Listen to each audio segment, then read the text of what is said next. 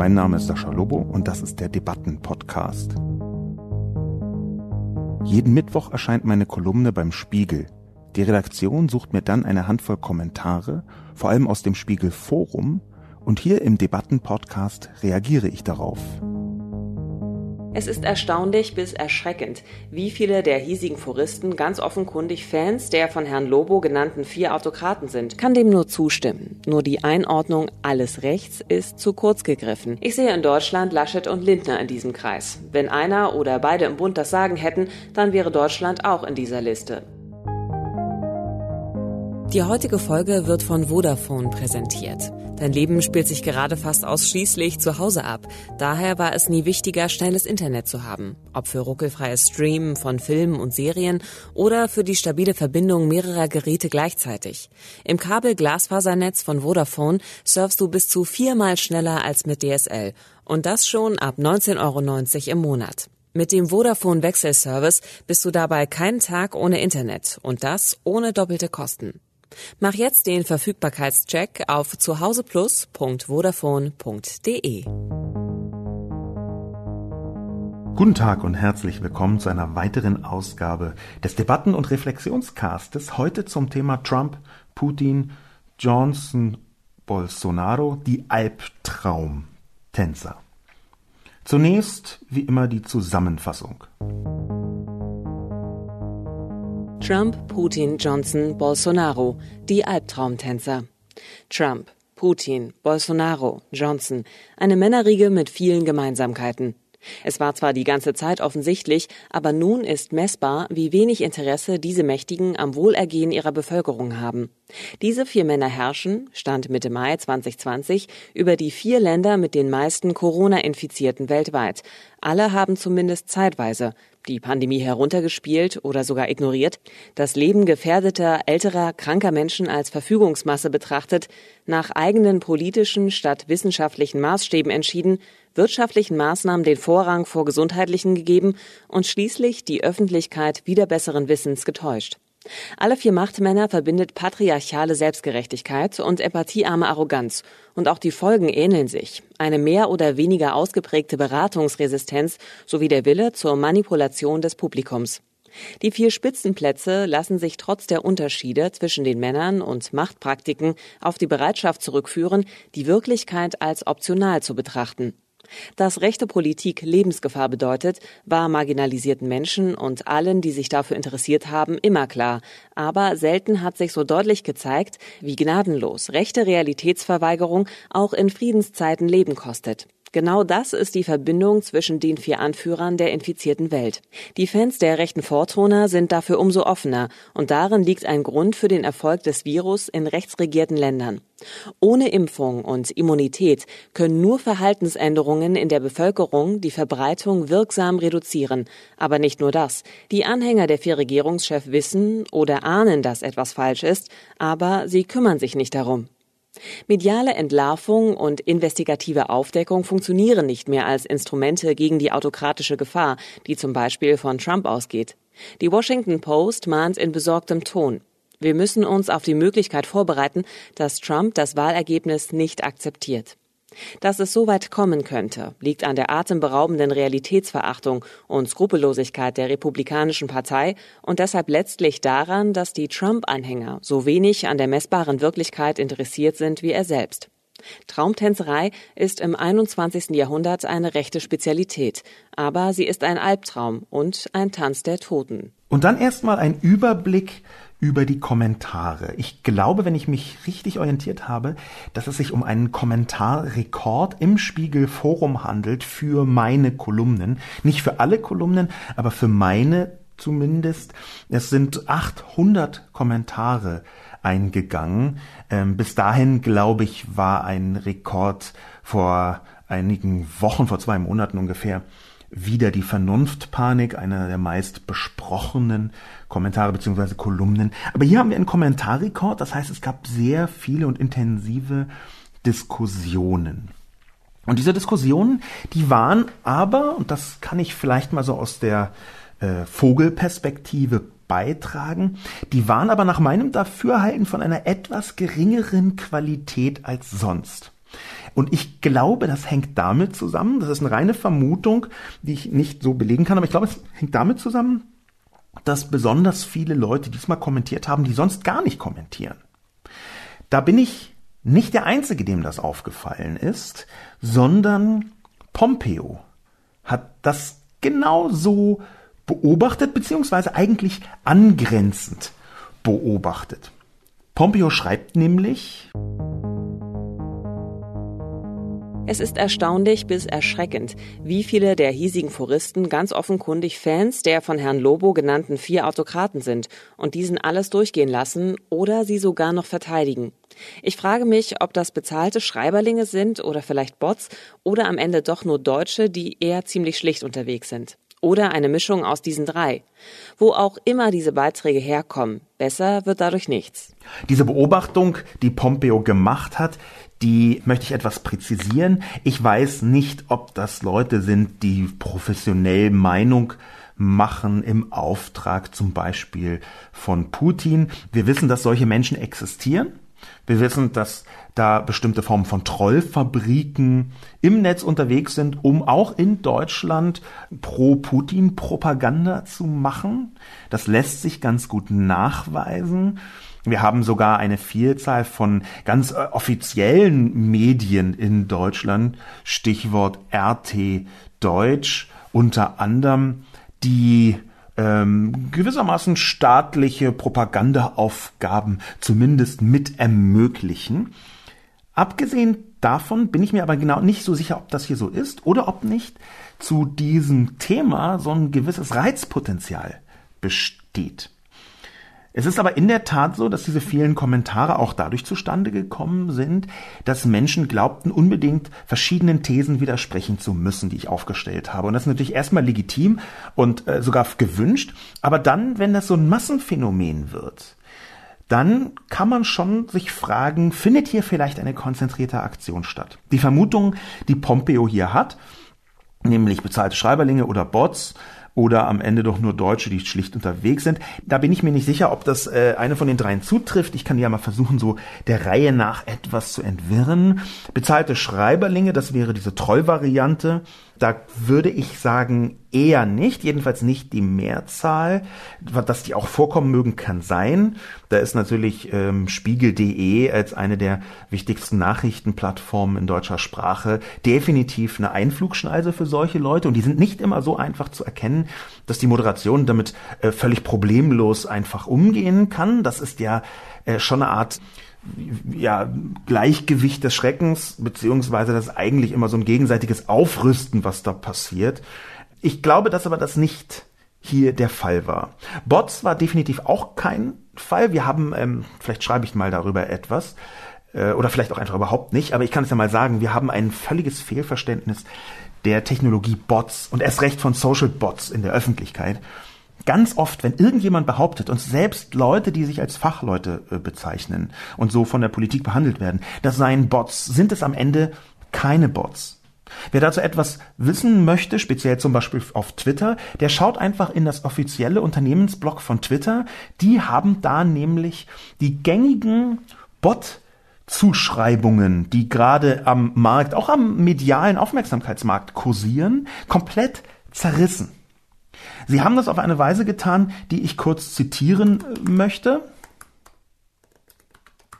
Am Montag, den 18. Mai, hat Twitter einen Blogbeitrag geschrieben, zu finden unter blog.twitter.com, wer das nachlesen möchte.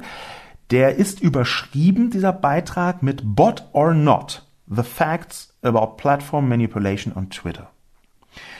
Diese riesige Diskussion, wie viele Bots da auf Twitter die öffentliche Meinung mit beeinflussen. Die ist, vorsichtig gesagt, schwierig und etwas weniger vorsichtig gesagt, katastrophal falsch aufgestellt. Zum Beispiel gibt es eine Reihe von sehr häufig genutzten Instrumenten, um rauszufinden, wer ist eigentlich ein Bot. Das passiert ja nicht einzeln von Hand, sondern mit so größeren Instrumenten. Und diese Instrumente, die hat Twitter sich aus Twitter-Sicht selbst mal angeschaut und zwei Tools insbesondere herausgehoben, nämlich Botometer und Bot Sentinel. Das sind so auch mit die meist benutzten, jedenfalls das Botometer, um rauszufinden, wer ist eigentlich ein Bot. Ganz viele Daten, die äh, sich mit Bots beschäftigen, zum Beispiel, wie sind denn eigentlich, wie kommunizieren Bots, wie viele Follower haben die, also den ganzen Kram, auch teilweise sogar Studien, universitäre Studien, die dazu gemacht werden, die greifen zurück auf solche Instrumente wie Botometer, um rauszufinden, wer sind denn eigentlich die Bots. Und dann werden da Inhalte ausgelesen und die werden analysiert. Und die, das Auslesen und das Analysieren, das kann alles Hand und Fuß haben, aber die Vorstufe davon, nämlich die Behauptung, hier ist ein Bot und da nicht, oder hier ist ein Account, der ist zu 97,3 Prozent ein Bot und dort nicht, die ist vorsichtig gesagt schwierig. Oder unvorsichtig gesagt, mit den Worten von Twitter, Zitat, die Tools wie Botometer und Bot Sentinel benutzen ein extremely limited approach, einen sehr begrenzt wirksamen Ansatz. Und wir reden hier von extremely aus dem Mund von den Leuten bei Twitter, die genau dafür zuständig sind. Diese ganze Diskussion rund um Bots ist so falsch aufgestellt, dass ich davor warnen würde, gegenwärtig davor warnen würde, irgendwelche Bot-Erkenntnisse und erst recht nicht Social-Bot-Erkenntnisse zu sehr auf die Goldwaage zu legen, beziehungsweise so ernst zu nehmen, wie man das in anderen Bereichen tut. Wir haben im Moment eine katastrophal falsch aufgestellte Bot-Diskussion. Es gibt Manipulationen, aber die funktioniert weniger über Bots oder Social Bots und viel stärker über andere Mechanismen. Die Vortäuschung, hier seien echte Menschen am Start, die geschieht zwar, aber sie geschieht auf andere Art und Weise, als die meisten Leute glauben. Meiner Einschätzung nach sind das viel häufiger Trolle die das tun. Und Trolle ist auch da ein Wort, was vielleicht gar nicht so sinnvoll ist, sondern eigentlich bezahlte Propagandisten oder unbezahlte Propagandisten. An die gibt es, ähm, muss man auch manchmal denken. Das ist also die dritte Variante von Pompeo. Am Ende nur Deutsche, die ziemlich schlicht unterwegs sind. Ja, das ist eine Formulierung, die, die würde ich erstmal so ein bisschen skeptisch betrachten, einfach weil, warum Deutsche, da ist hier nur eine Zuschreibung, aber dieses ziemlich schlicht unterwegs, ja, das hat so leicht beleidigende Aspekte, die ja vielleicht gar nicht reingehören. Ähm, ich habe eine ganze Menge Trump-Fans erlebt und erst recht Boris Johnson-Fans, die alles andere als schlicht unterwegs sind. Schlicht ist ja so eine Vorstufe von nicht intelligent, so ist es hier, glaube ich, gemeint. Und ich glaube, dass sehr viele Menschen, sogar sehr viele intelligente Menschen, dann aus irgendwelchen anderen Gründen, wie zum Beispiel knallrassistisch zu sein, Fans von Trump sind. Das gibt es. Es gibt solche Leute und ich glaube, es ist nicht sinnvoll, das so auf Intelligenz zurückzuführen. Intelligenz ist kein Maßstab für Arschlochhaftigkeit und mangelnde erst recht nicht. Wir sehen also diese Zuschreibung von Pompeo, die mag nur zum Teil zutreffen, aber auffällig ist es schon. Auffällig ist nämlich, dass diese ganze Diskussion so umfangreich versucht hat, eine bestimmte Haltung auf einmal sinnvoll erscheinen zu lassen. Und hier fängt es an, so debattenseitig wirklich differenzierungsnotwendig zu werden. Hier müssen wir sehr präzise aufpassen, noch stärker, als ich das vielleicht in der Kolumne getan habe, sehr präzise aufpassen, welches Kind man mit welchem Bart ausschüttet, will sagen, lassen sich da bestimmte Behauptungen einfach aufrecht erhalten. Zum Beispiel die implizite Behauptung meiner Kolumne, dass wir mit den vier Leuten, die die Länder anführen, die die meisten Fälle haben, vier Rechte mit dabei haben und steht das in einem kausalen Zusammenhang? Oder ist das vielleicht einfach nur so eine völlig unbedeutende Korrelation. Es kann ja auch zum Beispiel sein, dass sie zufällig alle Schuhgröße 43 haben oder Schuhgröße 46 und dann könnte ich auch sagen, hier, vier Leute mit Schuhgröße 46 haben die meisten Corona-Fälle weltweit, hat aber überhaupt nichts miteinander zu tun. Ist das also mit diesem Rechtsein genauso? Fragezeichen. Und das ist von mir jetzt natürlich eine platonische Frage, denn ich glaube, ich habe in der Kolumne erklärt, dass ja, aber es gab Leute, die widersprochen haben. Und sie haben interessant widersprochen. Sie haben nämlich deswegen interessant widersprochen, glaube ich zumindest, weil sie einen ganz speziellen Fall herausgegriffen haben, die Rechts-Links-Zuordnung selbst nämlich. Zum Beispiel European 65. Die Wirklichkeit ist für Johnson, Trump und die anderen Strongmen in der Tat optional. Eine wunderbare Formulierung. Doch wie schade, sie in das so überlebte Rechts-Links-Schema zu pressen. Wahrscheinlich ist in dieser Weltsicht jeder CDU-Wähler auch schon fast ein Trump-Anhänger. Links sein macht so überlegen. Dazu ganz ähnlich gestrickt der Folgekommentar von Andreas der heißt. Der wirklich relevante Unterschied ist der zwischen Südkorea, Taiwan, Singapur und Japan zum Rest der Welt. Gefährdete Menschen schützen ohne irgendjemanden, der nicht infiziert ist, längere Zeit einzusperren bzw. per Lockdown einzuschränken. Diese Unterschiede zu erforschen wäre tausendmal hilfreicher und auch spannender als die ewig letztlich nur noch mäßig aufregenden Links-Rechts-Schuldzuweisungen. Also, hier passiert etwas Interessantes, weil viele Kommentatorinnen und Kommentatoren gesagt haben, Moment, ja, wir haben hier Populisten, aber wieso müssen wir weiter Rechts-Links-Schemata verwenden? Die beiden genannten European 65 und Andreas haben das sehr deutlich ausformuliert. Ähnliche Perspektiven gab es häufiger. Ich möchte mal beginnen, das ein wenig auseinander zu klamüsern. Auch deswegen, weil ich eine vergleichsweise eingängige, wenn auch spezielle Definition von rechts gefunden habe, zu der es auch viele Kommentare gab. Ein paar werde ich davon, oder zumindest einen davon auch noch besprechen. Aber erstmal, warum rechts, links?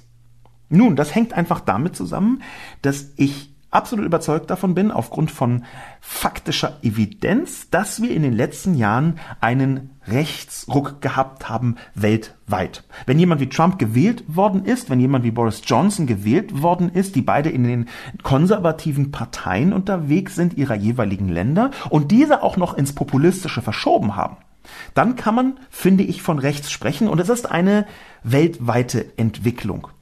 Es ist, wenn man sich Europa anschaut, jetzt nicht unbedingt so vorsichtig gesagt, dass Europa ganz kurz vor der linksradikalen Wende steht, weil überall die Kommunisten übernehmen. Es ist eher so, dass wir von den 26, 27, 28 Ländern, die man, je nachdem, wie man das betrachtet, in den EU-Bereich hineinzählen wollen würde, dass davon eine so große Zahl entweder schon rechte Regierung hat oder droht ins Rechte zu kippen, dass beim besten Willen keine Gefahr im Moment für die EU von irgendwelchen Linksradikalen droht. Mit Verlaub. Die Frage wäre jetzt, und das ist wirklich essentiell, deswegen ist der Kommentar von European 65 drin, was ist eigentlich der Unterschied zwischen CDU und Trump-Anhänger? Das ist ja die Frage, die European stellt. Rechts-Links-Schema nach dieser Lesart sei dann bei dieser Weltsicht jeder CDU-Wähler auch schon fast eine Trump-Anhängerin. Und dem möchte ich heftigst widersprechen. Ich gebe sehr gerne zu, dass ich hier etwas nicht gemacht habe, was ich schon in sehr vielen anderen Kolumnen getan habe, nämlich nochmal eine Unterscheidung ganz ausdrücklich in den Text einzubringen. Und zwar die Unterscheidung zwischen konservativ und rechts. Konservativ und rechts sind deswegen zu unterscheiden, weil für mich konservativ völlig eindeutig, ohne jede Frage, absolut zweifellos demokratisch ist. Deswegen ist für mich auch links das Gegenteil von konservativ und nicht von rechts, weil beides demokratisch ist. Wir haben auch auf der linken Seite nicht demokratische Kräfte, vollkommen eindeutig und klar. Aber erstmal geht es mir hier um einen Begriff wie links und das Gegenstück konservativ innerhalb der demokratischen, liberalen Grenzen, quasi die, Demokra die liberale Demokratie, die sich selber Grenzen setzt und sagt, es gibt bestimmte Positionen, die sind nicht mehr vereinbar mit der meinetwegen freiheitlich-demokratischen Grundordnung. Und genau dieses Schema ist für mich deswegen so wichtig, weil der Unterschied zwischen CDU-Wähler und Trump-Anhänger ein absolut essentieller ist.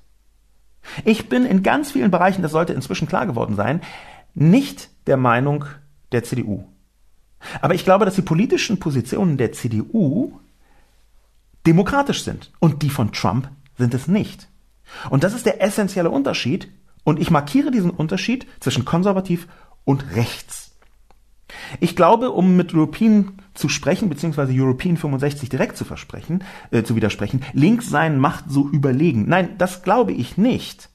Im Gegenteil, glaube ich sogar, dass Linkssein, wenn man es richtig versteht, eine gewisse Demut gegenüber bestimmten anderen Positionen der liberalen Demokratie mitbringen sollte. Ich weiß, das ist faktisch nicht immer der Fall und auch bei mir, ich sag mal so, langjährige Beobachter meines medialen Oeuvres, die hm, zugeschaut haben, was ich wann wo wie gesagt habe, haben mir glaubhaft versichert, dass Demut nicht zu meinen größten Stärken gehört und ich möchte dem jetzt erstmal so folgen. Aber das ist nicht der Punkt, auf den ich hinaus möchte. Der, auf den ich hinaus möchte, ist, dass es hier nicht um eine Überlegenheit geht, sondern um eine Wasserscheide zwischen innerhalb von liberaler Demokratie als Position und außerhalb von liberaler Demokratie. Trump ist mit seiner Politik aus meiner Sicht so deutlich außerhalb von allen liberalen demokratischen Mechanismen, und zwar inklusive derjenigen, die ihn enablen, die ihn stützen, die ihn mächtig machen. Das sind vor allem die Senatoren der Republikanischen Partei. Dass für mich überhaupt gar keine Frage ist, ob es hier um Überlegenheit geht. Es geht hier nicht um irgendwelche linke Überlegenheit, es geht hier um die Wahrung eines Mindestmaßes an Anstand. Und zwar eines Mindestmaßes an Anstand, der vollkommen klar für CDU, für CSU, für Grüne, für FDP, für SPD und für Linkspartei sein sollte. Aber eben nicht für Trump oder AfD. Das ist für mich die Unterscheidung zwischen konservativ und rechts. Und deswegen habe ich diese Rechtslastigkeit beschrieben. Ich glaube auch, dass es sinnvoll ist, rechts und links nicht abzuschaffen. Im Gegenteil. Ich glaube natürlich, dass sich diese Positionen weiterentwickeln und dass natürlich immer eine aktuelle, sagen wir mal, Geschmacksvariante einer politischen Richtung mit zu berücksichtigen ist. Das müssen wir schon deswegen tun, weil wir jetzt bei den Corona, Anti-Corona-Maßnahmen Demonstrationen viele Menschen beobachten können, die glauben, sie seien links, aber wenig Probleme haben mit Nazis oder Rechtsextremisten und Verschwörungstheoretikern sowieso nicht zu demonstrieren. Das ist eine Form von der sogenannten Querfront, wo also Menschen, die glauben, sie seien links, gar kein Problem haben mit irgendwelchen Nazis. Und ich glaube nicht, dass man bestreiten kann, dass es die gibt. Das tun zwar einige, aber ich glaube, das ist so eine Wortklauberei. Wenn ich sage, äh, die sind eigentlich gar nicht wirklich links, dann ist das eher die eigene seelische Hygiene. Ich würde sagen, nein, natürlich gibt es Leute, die sind links, die empfinden sich als links und haben kein Problem mit Nazis zu demonstrieren. Und das ist eine ganz eklige Querfront-Variante von links. Aber es gibt davon so viele, dass man nicht so tun kann, als seien sie nicht da. Der Rechtsteil hingegen, den ich auch in meiner Kolumne etwas beschrieben habe, was bedeutet eigentlich rechts? Der ist ja schon vor vielen Jahrhunderten, nein, Jahrzehnten, muss man dazu sagen, relativ präzise beschrieben, auch in seiner Weiterentwicklung beschrieben worden. Und das, was gemeinhin so Rechts-Links-Schemata ausmacht, ist eine Nichtgleichheit, beziehungsweise für Linke eine Gleichheit, eine prinzipielle Gleichwertigkeit aller Menschen. Das bedeutet nicht, dass alle gleich sein müssen, aber die Basic, die ganz basalen Konzepte des Linksseins sehen zwingend vor, dass man eine Gleichheit, gemeint ist hier eine prinzipielle Gleichwertigkeit der Menschen postuliert. Dass man die einfach als gegeben hinnimmt. Während das Rechtssein ziemlich eindeutig davon ausgeht, dass nicht alle Menschen gleich viel wert sind. Interessant ist in dem Kontext, wo sich die Konservativen da positionieren, nämlich strukturell auf einer Seite, die zwischen diesen beiden Polen steht und die sagt, nein, man kann auch eine Gleichwertigkeit der Menschen in einer liberalen Demokratie ohne links sein befürworten. Und das ist natürlich so. Eigentlich sind Konservative diejenigen, die sich das Beste aus dem linken Spektrum herausglauben, meist etwas später, und das trotzdem verbinden mit einem Ansatz der sagen wir mal, nicht immer kausal begründbaren Bewahrung des bisherigen. Ich möchte gar nicht tiefer eindringen, weil es viele Leute, kluge, verständige, freundliche, großartige Menschen gibt, die konservativ sind. Ich möchte das also jetzt gar nicht als irgendwie ein Defekt beschreiben. Ich möchte das aber schon deutlich machen, dass wir mit einer zunehmenden Liberalisierung und mit einer zunehmenden ja, Fortschrittlichkeit eigentlich eine Art Aufwind von klassischer linker Politik haben sollten. einer der Gründe, warum dieser Rechtsruck eine Art Backlash ist. Es gibt eine messbare Liberalisierung weltweit in den westlichen Industrieländern zumindest, die in den letzten Jahren überdeutlich geworden ist. Schauen wir uns einfach an die ähm, Legalisierung von der Ehe für alle ähm, oder der kleineren Variante der äh, Ehe für homosexuelle Menschen, die sehr eindeutig in den letzten Jahren weltweit auf dem Vormarsch war in westlichen Industrieländern, was aus Sicht von vielen Konservativen eine Verschiebung nach links ist, eigentlich aber nur eine Liberalisierung der Gesellschaft. Details übrigens dazu in meinem Buch Der Realitätsschock. Ich denke, ich habe schon lange keine Schleichwerbung mehr gemacht, kann ich dann einfach diesmal hier machen. Da gibt es ein Kapitel über den Rechtsruck, wo ich das versuche nochmal etwas zu präziser zu erklären, übrigens auf Basis der Erkenntnisse der Wiener Philosophin Isolde Karim, die geschrieben hat, ich und die anderen.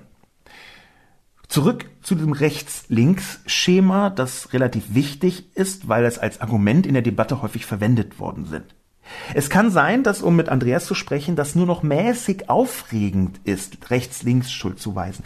Ich halte es aber für notwendig, und ich halte es deswegen für notwendig, weil wir einen Rechtsruck haben und wir haben ihn nicht nur, wie man bei Trump sieht, sondern er droht sich auch zu verselbstständigen. Wir haben eine ganze Reihe von Anzeichen, auch das habe ich eingebaut heimlich in die Kolumne, eine ganze Reihe von Anzeichen, dass Trump sich so einfach nicht geschlagen geben wird, vorsichtig gesagt, auch mit nicht überragend demokratischen Mitteln. Ich habe in der Kolumne eingebaut eine Meinungskolumne von der Washington Post, die überschrieben ist, der Link ist in der Kolumne drin, die ist überschrieben mit der Überschrift, wir müssen uns auf die Möglichkeit vorbereiten, dass Trump das Wahlergebnis nicht akzeptiert. Das wäre eine Abschaffung der Demokratie. Und Trump hat schon Anstalten gemacht, in diese Richtung vorzugehen. Zum Beispiel hat er eine Mehrzahl der Richter im obersten Gerichtshof hinter sich bringen können, dadurch, dass er mehrere ernannt hat. Übrigens in einem vollkommen absichtlichen Schachzug, der äh, katastrophal war, wo noch während der Amtszeit von Obama den Demokraten ein eigentlich, beziehungsweise demokratischen Präsidenten eigentlich zustehendes Richteramt im Supreme Court verweigert wurde mit fadenscheinigen Tricks.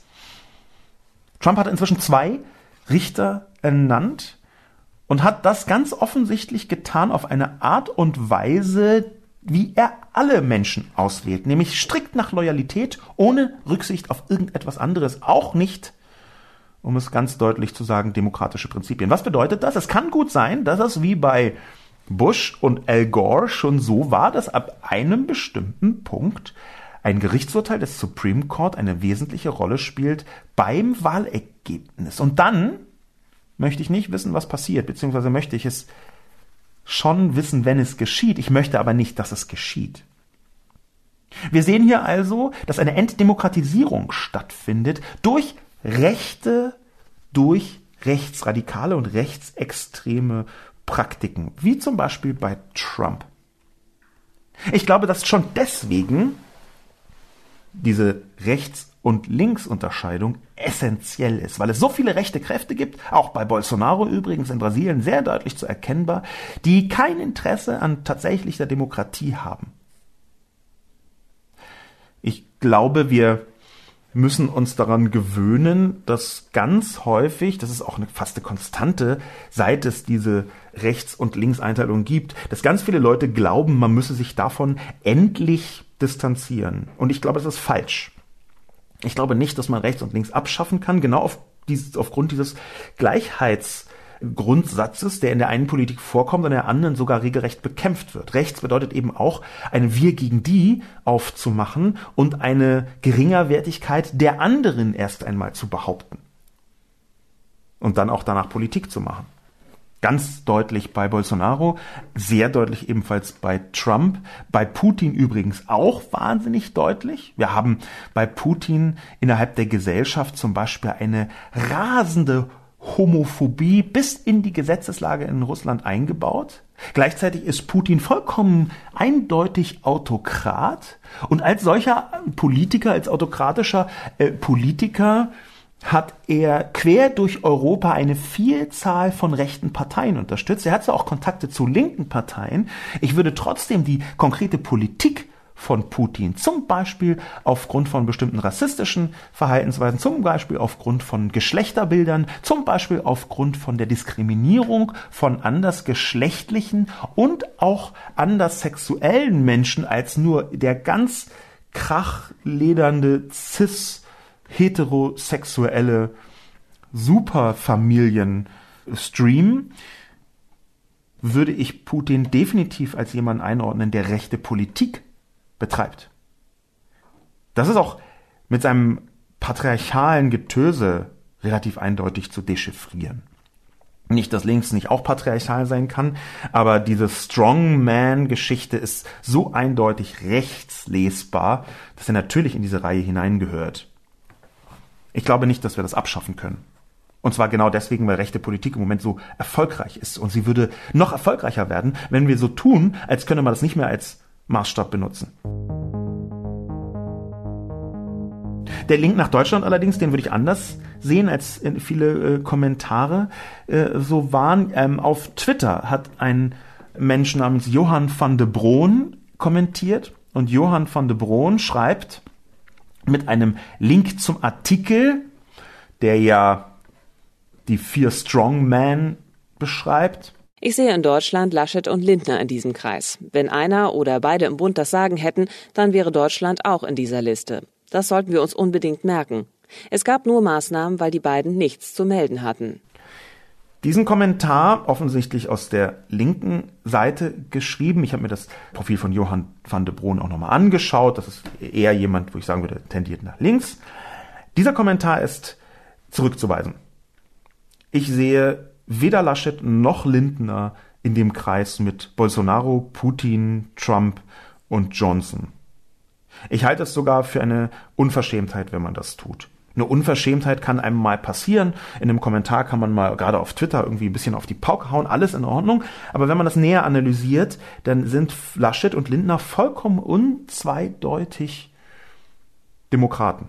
Das sind einfach zwei demokratische Politiker. Es gibt auch in Deutschland viele nicht demokratische Politiker, aber die beiden sind Demokraten. Die haben zwar eine ganze Reihe von Meinungen und Haltungen und politischen Richtungen, die sie vertreten, die ich echt schwierig finde, vorsichtig gesagt, aber es sind völlig eindeutig Demokraten. Und die, die ich beschrieben habe, da ist wie in der Kolumne vorkommt, Boris Johnson noch der am wenigsten undemokratische, die drei anderen aber sind definitiv nicht mehr im Spektrum einer liberalen Demokratie einzuordnen. Laschet und Lindner dagegen haben etwas völlig anderes. Innerhalb der Demokratie, ich möchte das nochmal eindeutig betonen, innerhalb der Demokratie haben beide meinem Dafürhalten nach einen Ansatz, den ich durchaus als eigenes Problem betrachten würde. Sie versuchen nämlich innerhalb der demokratischen Meinungsfindung einen Gegenpol aufzubauen. Und das ist nicht ganz falsch. Das ist in manchen Bereichen sogar ziemlich geschickt. Ich glaube, sowohl Laschet als auch Lindner haben so ein bisschen die Vorbildsituation der Flüchtlingskrise 2015 und 2016 als politisches Wegweisersystem vor Augen. Ich sage übrigens deswegen Flüchtlingskrise, weil es tatsächlich eine Krise war, wenn auch mit einem anderen Definitionshintergrund, als viele andere Leute das sehen. Für mich war es deswegen eine Krise, weil so wahnsinnig viele Leute gestorben sind auf dem Weg durchs Mittelmeer zum Beispiel und auch in ganz vielen anderen Bereichen. Das ist der eigentliche Teil der Flüchtlingskrise. Manchmal sage ich auch Flüchtlingssituation, aber ich finde schon, dass wenn in den letzten Jahren über 10.000 Menschen gestorben sind im Mittelmeer. Die genauen Zahlen sind vergleichsweise schwer herauszufinden, aber wir sind definitiv tief im fünfstelligen Bereich. Dann kann man von einer Krise sprechen. Und ich glaube, dass diese Krise Laschet und Lindner dazu verleitet hat, zu denken, hm, wenn es substanzielle Kritik gibt an einem eigentlich sinnvoll erscheinenden Verhalten, was aber so groß und so eindeutig daherkommt, muss man vielleicht versuchen zu differenzieren und andere Positionen abbilden. Also spüren Laschet und Lindner so ein bisschen, hm, was können wir für Gegenpositionen einnehmen? Und das Problem ist bei einer Pandemie, kann man nicht jede beliebige Gegenposition einnehmen, sondern man muss natürlich eine einnehmen, die nicht unmittelbar Leben gefährdet. Beides tun Laschet und Lindner aus meiner Sicht nicht immer ganz geschickt, aber ich glaube nicht, dass es auch nur entfernt sinnvoll wäre, beiden vorzuwerfen, dass sie Leben gefährden. Ich glaube, das wäre viel zu steil. Die vier anderen tun das aber tatsächlich. Und sie tun das auf eine Art, die man als menschenverachtend begreifen kann. Und Laschet und Lindner sind aus meiner Sicht nicht menschenverachtend. Und ich würde diese Sicht auch verteidigen gegen Angriffe, auch wenn, wie gesagt, weder Laschet noch Lindner in irgendeiner Weise mir politisch so überragend nahestehen.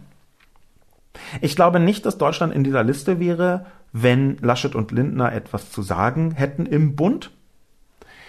Ich glaube vielmehr, dass sie sehr ähnlich gehandelt hätten wie Merkel. Und dass ihre Position der, sagen wir mal, gefühlten Gegnerschaft eher daraus resultiert hat, dass sie eben eine Gegenposition aufbauen wollten. Insofern kann man gerne über den Bereich des politischen Opportunismus streiten. Auch und gerade bei Laschet und Lindner, die ich beide für eine bestimmte Form von ja, politischen Gelegenheitsanwendern halte. Also wenn sich eine Gelegenheit bietet, so ein bisschen da zu opponieren, dann Opposition und Opportunismus ist ja manchmal auch einfach ein vergleichsweise nah beieinander liegendes Wort. Aber wenn sie so ein bisschen versuchen, also dagegen zu stunken, dann tun sie es einfach auch. Und wenn sie keine Notwendigkeit dafür sehen, dann machen sie es halt nicht. Insofern bin ich mir sicher, oder vergleichsweise sicher, auch mit Laschet und Lindner, theoretische Konstruktion hätte ja sein können, wäre die Pandemie relativ ähnlich gehandhabt worden. Der nächste Kommentar kommt von Rüdiger. Und Rüdiger kritisiert den medialen Umgang mit Verschwörern. Bedenkt man, dass in UK und den USA zwei Männer herrschen, nicht regieren, die weniger als die Hälfte der abgegebenen Stimmen für sich gewannen, riecht es nach Spaltung und Bürgerkrieg. Umso mehr stellt sich die Frage, wie Wissenschaft und Wahrheit wieder die Oberhand in der medialen Berichterstattung gewinnen und überzeugen dass auch in Deutschland 5000, 0,006 Prozent der Bevölkerung, Impfgegner, Verschwörer und politisch Radikale bei ihrer Versammlung in Stuttgart große mediale Präsenz erhalten, belegt, wie sensationslüstern Medien sind. Nur Fox News und Facebook sind es also nicht. Ohne eine Antwort auf diese Frage werden uns die Irren bei noch viel komplexeren Themen in die Irre führen und zeitgleich mit ihren Familien das jeweilige Land ausplündern. Denn auch das verbindet zumindest die Herrscher in den USA, Russland und Brasilien. Theoretisch bin ich vergleichsweise nah bei Rüdigers Position, wenn man seinen Kommentar so liest. Praktisch bin ich es aber nicht. Der Unterschied zwischen theoretisch und praktisch ist, dass das in der Theorie Rüdiger eine Position hat, die ich als einigermaßen vernünftig empfinde, aber die Umsetzung davon, wie Rüdiger was beschreibt und wie Rüdiger was kausalisiert, also Gründe für irgendein Phänomen anführt, da gehe ich nicht mehr mit. Der erste Punkt ist, dass ich glaube, dass es nicht richtig ist, die Leute, die auf die Straße gehen, als irre zu bezeichnen. Das ist in mehreren Medien passiert. Auch im gedruckten Spiegel gab es wohl einen ähm, Leitartikel beziehungsweise einen Meinungsartikel, der äh, so leichte Pathologisierungstendenzen von denjenigen, die auf die Straße gehen, abgebildet hat. So ein bisschen flapsig formuliert die Richtung, naja, die gehören eher die, die äh, Psychiatrie, beziehungsweise eher äh, hält die Psychiatrie Instrumente bereit, die den Menschen helfen können, als die Politik. Ich glaube nicht, dass das sinnvoll ist. Denn Pathologisierung von solchen Formen von Protest und von Dissens und von anderen Haltungen und Meinungen. Die Pathologisierung davon, die ist sogar dann problematisch, wenn es theoretisch richtig wäre. Wenn also wirklich jemand da, sagen wir mal, zum Beispiel eine schwere Schizophrenie oder Paranoia hätte, aufgrund der er bestimmte Annahmen trifft. Sogar wenn das richtig wäre, glaube ich nicht, dass es sinnvoll ist, das komplett zu pathologisieren. Und zwar aus mehreren Gründen. Das eine ist, dass es in Deutschland eine sehr unselige Tradition gibt, Haltungen zu pathologisieren. Und unselig heißt hier natürlich, dass das bei den Nazis gang und gäbe war. Der zweite Punkt ist, dass man damit aber auch Menschen, die tatsächlich unter bestimmten Formen von psychischen Erkrankungen oder hm, anderen Erkrankungen mit der Folge hm, der Verhaltensänderung leiden, dass man die damit stark stigmatisiert. So eine Abwertung wie irre, die Rüdiger hier benutzt, hat dann eben zur Folge, dass man glaubt, dass Menschen, die eine solche Krankheit haben, eine solche Störung haben. Es gibt da unterschiedliche Facetten. Manche kann man als Krankheiten bezeichnen, andere sind einfach Störungen, wieder andere sind einfach bestimmte Andersartigkeiten und Neurountypien gewissermaßen. Aber wenn man anfängt, solche Leute alle in einen Topf zu werfen, dann vermischt man Gründe für ein Verhalten mit zufälligen oder eben nicht ganz zufälligen, aber doch einfach nicht zwingenden Korrelationen. Und das ist deswegen hochproblematisch, weil man dann aufhört, nach den richtigen Gründen zu suchen. Dann sagt man, na, die gehen auf die Straße, weil sie irre sind und beleidigt damit nicht nur Leute mit bestimmten Formen der Störung und unterstellt etwas, sondern man hört auch auf zu fragen, warum ist das denn eigentlich so? Man hat den tollen Grund ja schon gefunden, der ist halt krank. Und das ist falsch. Und das ist so falsch, dass ich deswegen die Position von Rüdiger zurückweisen möchte. Ich glaube, das sind in ganz vielen Fällen keine in Anführungszeichen Verrückten oder Irren. In ganz vielen Fällen sind das Menschen, denen bestimmte Grundprinzipien bei der Meinungsbildung nicht bekannt sind, abhanden gekommen sind oder die sie über Bord geworfen haben. Einerseits und andererseits gibt es eine ganze Reihe von Leuten, deren moralischer Kompass mindestens defekt ist, vielleicht sogar in die komplett falsche Richtung zeigt. Ich glaube, wir müssen mehr über bestimmte ethische Einsichten sprechen, über bestimmte Formen von moralischem Denken und Handeln sprechen, als danach zu suchen, warum ganz konkret hier eine auffällig große Korrelation ist zwischen einer bestimmten Form von, sagen wir mal, Störung und der Anfälligkeit für Verschwörungstheorien. Ich glaube nicht, dass das so sinnvoll ist. Und ich glaube, dass es viel gewonnen wäre, wenn man Menschen, die sich aussprechen für gewalttätige Politik, ernst nehmen würde in dem Sinn, dass sie eine Bedrohung darstellen, völlig unabhängig von irgendwelchen psychischen Störungen. Denn es gibt auch Menschen, die keine psychische Störung haben und die trotzdem rechtsextrem gefährlich sind. Das alleine sollte eigentlich schon ausreichen. Ebenso hält es, mich, verhält es sich mit Verschwörungstheorien. Es gibt zwar eine ganze Reihe von Anzeichen, die zeigen, dass eine bestimmte psychische Prädisposition tatsächlich anfälliger macht für Verschwörungstheorien. Aber anfälliger für Verschwörungstheorien heißt nicht, dass es nicht auch Leute gibt, die daran glauben, die ansonsten komplett middle of the road in Anführungszeichen das sind, was die meisten Menschen unter normal verstehen. Dann macht es sich zu einfach. Und gleichzeitig ist, macht man es sich auch zu vereinfacht, wenn man wie Rüdiger sagt, hier sind die Medien schuld. Die sensationslüsternen Medien sind diejenigen, die bewirken, dass so viele Leute jetzt Impfgegner oder Verschwörung oder politisch Radikale sind. Rüdiger macht da einen Gegensatz auf zwischen wie kann die Wahrheit und die Wissenschaft wieder Oberhand in der medialen Berichterstattung gewinnen? Und das ist ein bisschen zu viel Medienschelte, als dass ich das sinnvoll finde. Das ist auch grundsätzlich die Frage, ob das je so war. Rüdiger sagt ja, wie kann Wissenschaft und Wahrheit wieder die Oberhand beginnen und sagt, es ist in letzter Zeit anders passiert. Ich sehe eine Verwandlung der Medien in den letzten Jahren, zum Beispiel dadurch, dass Aufmerksamkeit im Internet ein so unendlich großes und wichtiges Gut geworden ist, dass es zurückspielt und zurückwirkt auf die Art und Weise, wie Medien produziert werden. Es gab also eine Veränderung. Aber ich bin mir nicht sicher, ob einfach früher war das noch gut und heute ist es nicht mehr gut, taugt als Herangehensweise, als Analyse. Vielleicht ist auch einfach Rüdigers theoretische Position im politischen mir nah und die praktische Position, die er daraus macht, ist so mh, hm, schwierig, dass ich vielleicht auch gar nicht mehr theoretisch Rüdiger recht geben möchte. Muss ich mir einfach noch mal überlegen.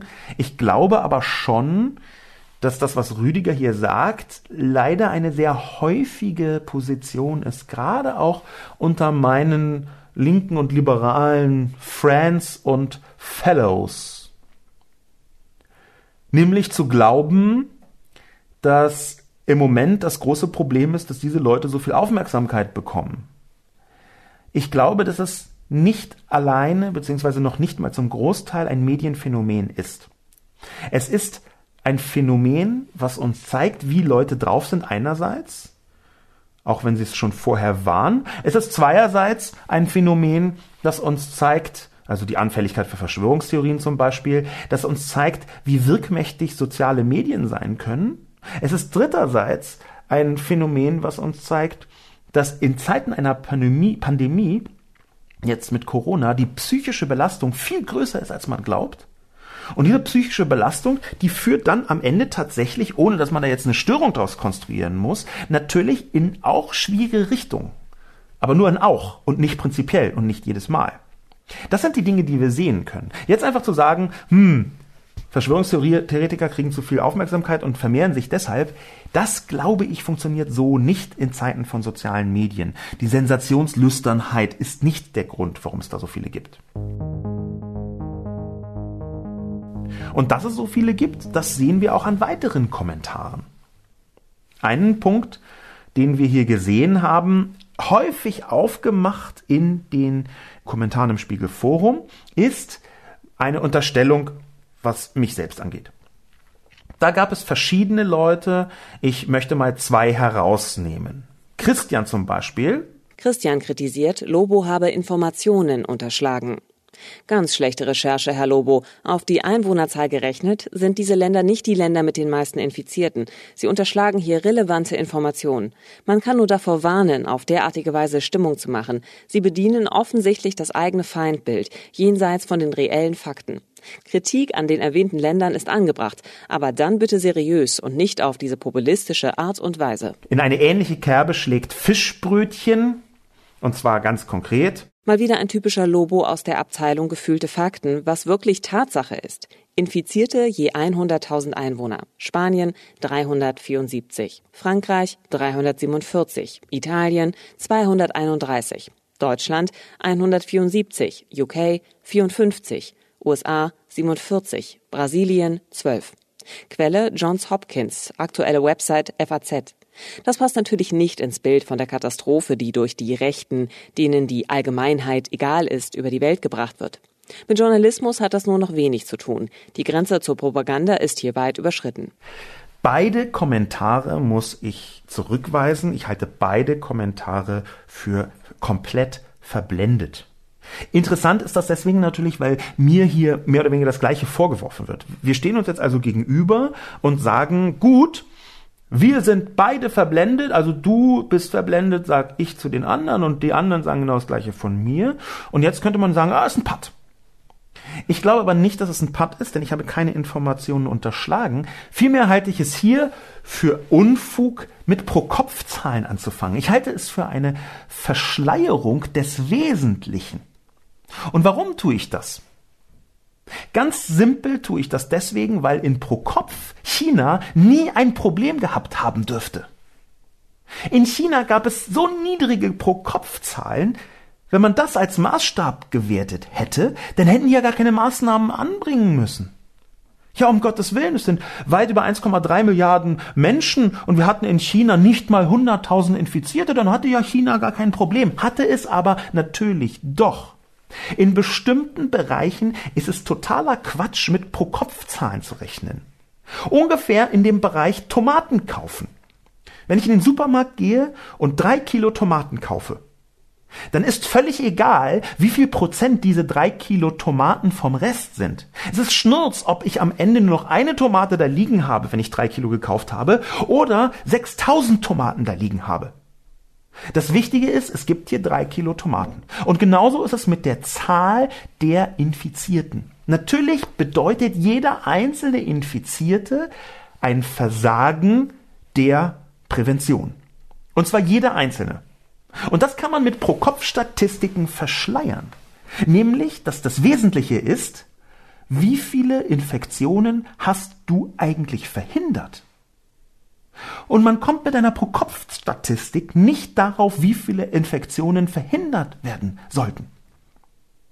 Wenn man also anfängt, mit der Statistik so zu arbeiten, wie Christian und Fischbrötchen das tun, dann hat man ein Interesse daran, ein staatliches Versagen, denn das haben die Staaten fast überall organisiert, ein staatliches Versagen zu verschleiern durch die Größe der Einwohnerzahl. Und gleichzeitig sehen wir, dass das sehr fragile Zahlen sind. Warum sind sie fragil? Unter anderem, weil, total Zufall, sicherlich Fischbrötchen vergessen hat, Russland mit reinzunehmen in die Statistik. Ja, das ist ja ärgerlich, liebes Fischbrötchen. Das ist ja ein bisschen ungünstig, dass sie Russland vergessen haben. Und ebenso ungünstig ist, dass Brasilien so stark steigt, dass es Minuten nachdem sie hier zwölf geschrieben haben, schon gar nicht mehr der Fall ist. Ich glaube, pro Kopf funktioniert gar nicht, um rauszufinden, wie gut macht die Regierung den Job.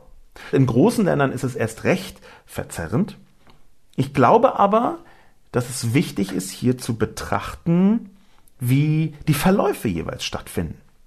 Und da gibt es interessanterweise eine ganze Reihe von Dingen, die man Christian und Fischbrötchen entgegnen kann. Nämlich zum Beispiel genau das. Wie gut funktioniert Prävention, ist keine Frage von Pro-Kopf-Statistiken. Wir können das ganz fantastisch betrachten an einem Artikel, den ich an dieser Stelle empfehlen möchte. Der Artikel ist von einer Person namens Indi Samarajiva und ist erschienen auf medium.com. Ich kenne diese Person nicht und auf medium.com kann mehr oder weniger jeder schreiben. Ich möchte ihn trotzdem empfehlen. Ich habe den Artikel in groben Zügen versucht zu überprüfen und bin nicht darauf gekommen, dass da irgendwas Falsches drin stand. Es ist aber eine Beschreibung davon, was ein bestimmtes Land getan hat, um Prävention richtig anzuwenden. Da kann man ziemlich gut sehen, dass irgendwelche Pro-Kopf-Quoten einigermaßen egal sind, wenn man von Prävention spricht. Weil das eine statistische Größe ist, die wenig darüber aussagt, wie viel, wie gute Arbeit ein Präventionsteam macht und viel darüber aussagt, wie groß ein Land ist. Konkret handelt dieser Artikel von der Mongolei. Er ist überschrieben mit Covid Underdogs Doppelpunkt Mongolia. The best COVID-19 Response in the World. Wenn man das so googelt, dann kommt man auf diesen vergleichsweise langen Artikel, der so ein bisschen großspurig inszenatorisch geschrieben ist. Aber was daran interessant ist, ist, dass es die Mongolei geschafft hat, null lokale Ansteckungen im gesamten Land zu haben. Ich kann nicht im Detail überprüfen, ob alle Zahlen zu 100% korrekt sind. Aber selbst wenn sie nur in einer ungefähren Größenordnung korrekt sind, dann ist das, und das ist sehr wahrscheinlich, dann ist das eine ziemliche Sensation. Nebenbei bemerkt, die Zahlen, da würde ich zum Beispiel aus Russland fast keine Zahl richtig glauben.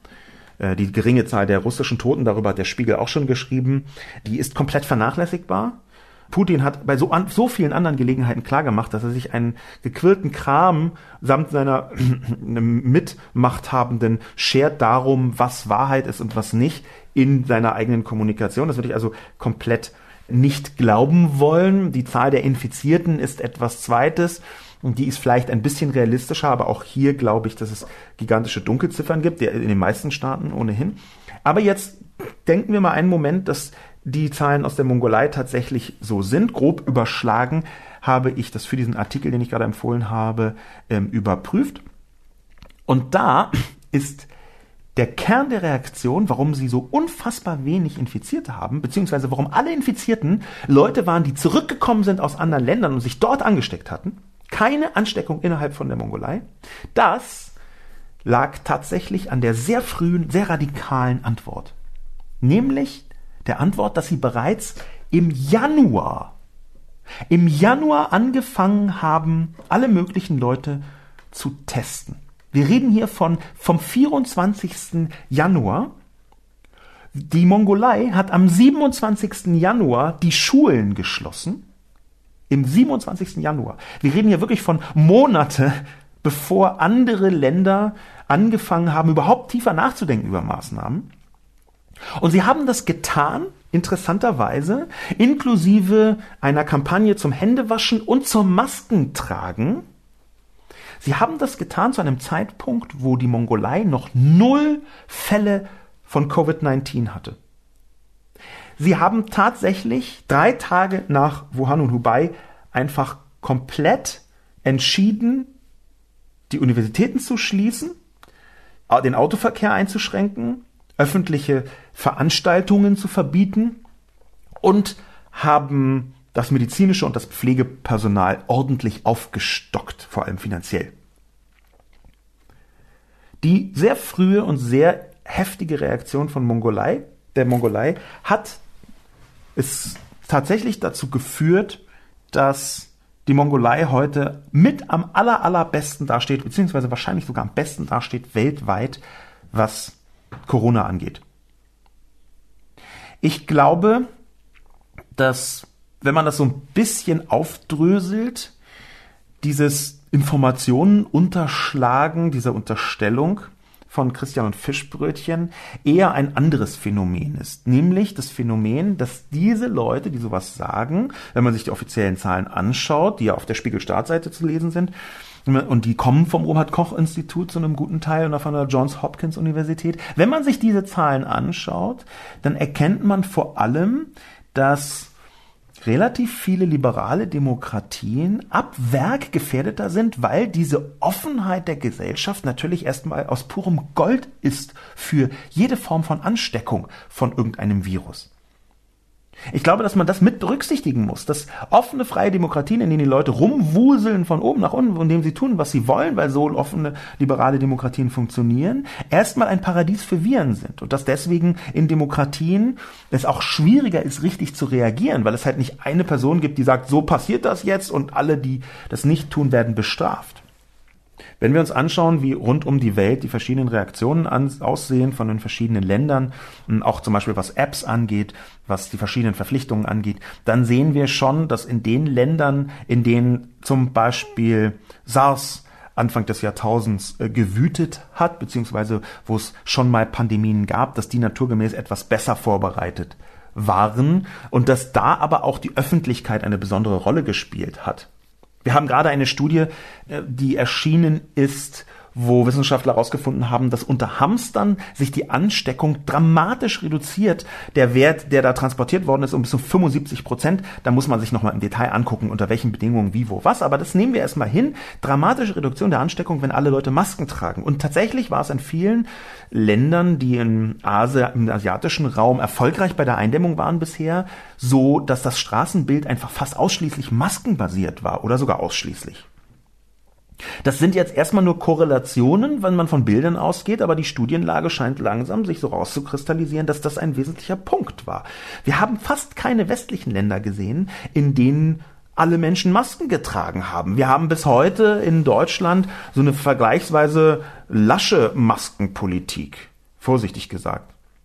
Ich glaube, dass da noch eine ganze Reihe von Erkenntnissen kommen werden, die zeigen, wie und wo und was man in den Griff kriegen kann. Und die Mongolei wäre da ein Vorreiter.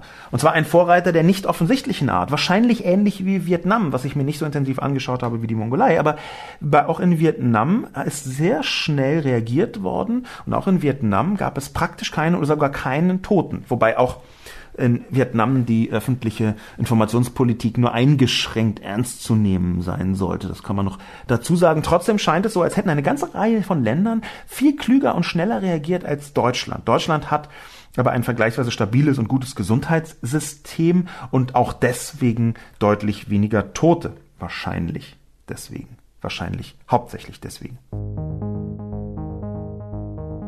Den nächsten Kommentar, den ich hineinnehmen möchte, der stammt von Bernd. Bernd hätte sich eine Kolumne ohne Ideologie gewünscht. Kann dem nur zustimmen. Nur die Einordnung alles rechts ist zu kurz gegriffen. Es sei denn, die Systeme beispielsweise in Nordkorea und China hätten von mir unbemerkt die Seiten gewechselt. Bernd hat tatsächlich einen Punkt angesprochen, der stimmt. Und zwar ein Punkt, der mh, hm, von mir absichtsvoll ausgeblendet worden ist. Denn natürlich gibt es auch linke autoritäre Regimes. Oder autoritäre Regimes, die man strukturell als links einordnen muss. Das ist ja, das ist jetzt eine Wortglauberei. Nehmen wir ruhig das viel zitierte Venezuela Nehmen wir ruhig auch Nordkorea und China. Auch wenn zum Beispiel Nordkorea durchaus ein Grenzfall sein könnte, denn auch in Nordkorea gibt es eine ganze Reihe von Anwendungen, die sich zwar kommunistisch nennen, aber nicht wirklich im Detail links in dieser Frage der Gleichheit, Gleichwertigkeit aller Menschen sind. Wir haben teilweise ja religiöse Züge von dem, was Experten jedenfalls sagen, äh, System in Nordkorea. Abseits davon, meine ich, hat aber Bernd insofern recht, als dass es auch eine ganze Reihe Anzeichen dafür gibt, dass linke autoritäre Regime ähnlich krass versagen würden. Das wahrscheinlich in Venezuela, das wahrscheinlich in Kuba, das wahrscheinlich sogar unter Umständen in Nordkorea eine solche Seuche wüten könnte. Offiziell hat Nordkorea, soweit ich weiß, gar keinen Fall. Das kann man nicht ganz glauben. Vielleicht werden auch nie erfahren, wie viele Fälle es hat. In Nordkorea sind schon Zehntausende Menschen gestorben, ohne dass irgendjemand in einer einigermaßen angemessenen Form darüber kommuniziert hätte. Das nur nebenbei. Aber Warum habe ich das hier nicht mit hineingenommen? Diese Frage von Bernd, die unter seinem Kommentar liegt, kann ich sehr eindeutig beantworten. Weil die vier Länder mit den meisten Fällen eben rechts regiert werden. Wäre da auch nur eins dabei gewesen, was links regiert wird und selbst links autoritär regiert wird, dann hätte ich das natürlich mit hineingenommen und hätte ich auch ein bisschen eine andere Kolumne schreiben müssen. Es ist aber einfach bis jetzt so, dass selbst die Schätzungen, was Venezuela angeht, nicht in die Größenordnung reinreichen wie Brasilien oder die Vereinigten Staaten. Es ist einfach bis jetzt so, dass Kuba eher Ärzte woanders hinschickt, weil sie bis jetzt nicht so viele Leute haben. Und das kann natürlich, die, die erkrankt sind, das kann natürlich eindeutig damit zu tun haben, dass dort die Informationspolitik auch sehr radikal beschnitten wird. Venezuela und Kuba sind keine freien Länder, in denen gibt es keine angemessen freie Presse. In Venezuela gab es eine, ich weiß nicht, ob man das noch so stehen lassen kann. Aber auch sehr eindeutig, viele von den Zahlen, die Schätzungen von außen sind, sind auch in diesen Ländern einigermaßen auf einem vertretbaren Niveau. Ich glaube, dass es diese Auflistung, Startseite vom Spiegel, definitiv, dass diese Auflistung richtig ist. Und ich habe den linken Teil weggelassen, lieber Bernd, weil da keine von den Top 4 links regiert wird. Ich bin einfach der Macht des Faktischen hinterhergelaufen. Vielleicht abschließend noch einen Punkt insgesamt und generell. Ich bin mir inzwischen einigermaßen unsicher, was die Corona-Müdigkeit in der Presse angeht. Ich hatte mir eigentlich vorgenommen, schon dieses Mal eine Kolumne und dementsprechend auch einen Podcast herzustellen, in dem es nicht oder nicht primär um Corona geht und die Folgen. Ich nehme in der Öffentlichkeit ein bisschen wahr, dass schon das zweite oder das dritte Mal eine Corona-Müdigkeit hergestellt wird. Oder nicht hergestellt wird, sondern entstanden ist. Und ich würde gerne mal wissen vom Publikum, speziell vom Podcast-Publikum, wie groß diese Corona-Müdigkeit eigentlich tatsächlich ist. Da würde ich gerne darum bitten, mir Feedback zu geben, entweder auf Twitter oder in den Kommentaren zu dem Artikel auf spiegel.de, wo der Podcast verlinkt wird, oder gerne auch per Mail. Mail ähm, ist vielleicht am sinnvollsten, wenn man nicht möchte, dass das öffentlich ist, aber einfach, dass ein bisschen Feedback dazu kommt, wie Corona-müde ist eigentlich gerade die Zuhörerschaft des Debatten- und Reflexionscastes. Mein Name ist Sascha Lobo und mit dieser Bitte für Feedback bedanke ich mich fürs Zuhören und wünsche viel Freude. Bis zum nächsten Mal.